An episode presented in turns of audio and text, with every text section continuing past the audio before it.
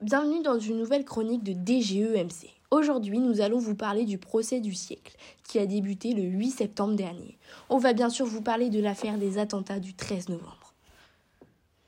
De nombreuses vies ont été bouleversées le soir du 13 novembre 2015.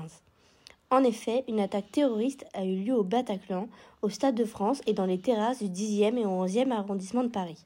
Nous allons nous pencher sur le procès des attentats qui aura lieu devant la Cour d'assises spéciale, compétente pour statuer sur les crimes commis en matière de terrorisme en bande organisée.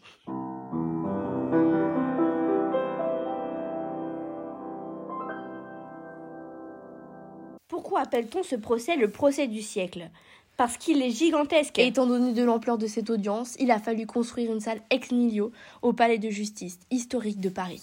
1800 parties civiles. Qui compte 130 morts et 350 blessés. 300 avocats. Dont trois avocats généraux qui représentent l'accusation au nom de la société française, issue du parquet national antiterroriste. Un million de pages de dossiers, 9 mois d'audience, 20 accusés. Dont un seul survivant de l'attaque terroriste, Salah Abdeslam.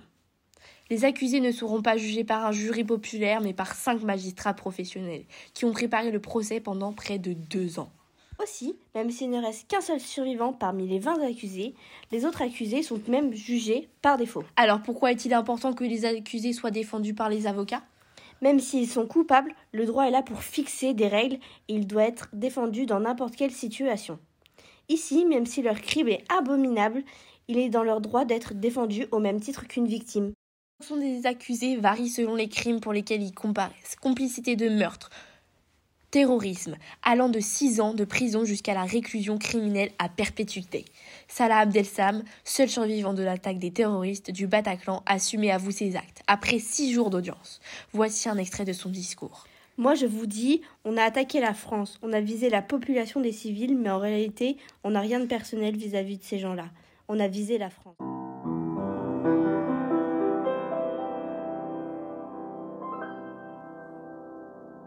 Maintenant, faisons un zoom sur les parties civiles. 1800 parties civiles, ce qui est gigantesque pour un procès. Parmi celles-ci, il existe les victimes directes, comme les blessés, et les victimes indirectes, c'est-à-dire par ricochet, comme les proches des victimes.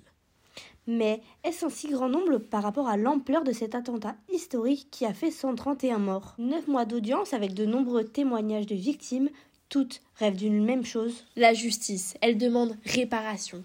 La réparation, c'est un dédommagement par les personnes responsables. Cela peut être de l'argent, appelé des dommages et intérêts, pour les personnes se portant partie civile, se considérant comme victimes. Mais trouveront-elles les réponses à toutes leurs questions? Peut-on attendre quelque chose d'un procès où la plupart des accusés sont absents? Nous aurons la réponse à ces questions à la fin de ce procès du siècle. Merci de nous avoir écoutés. C'était une chronique de Fanette Elison.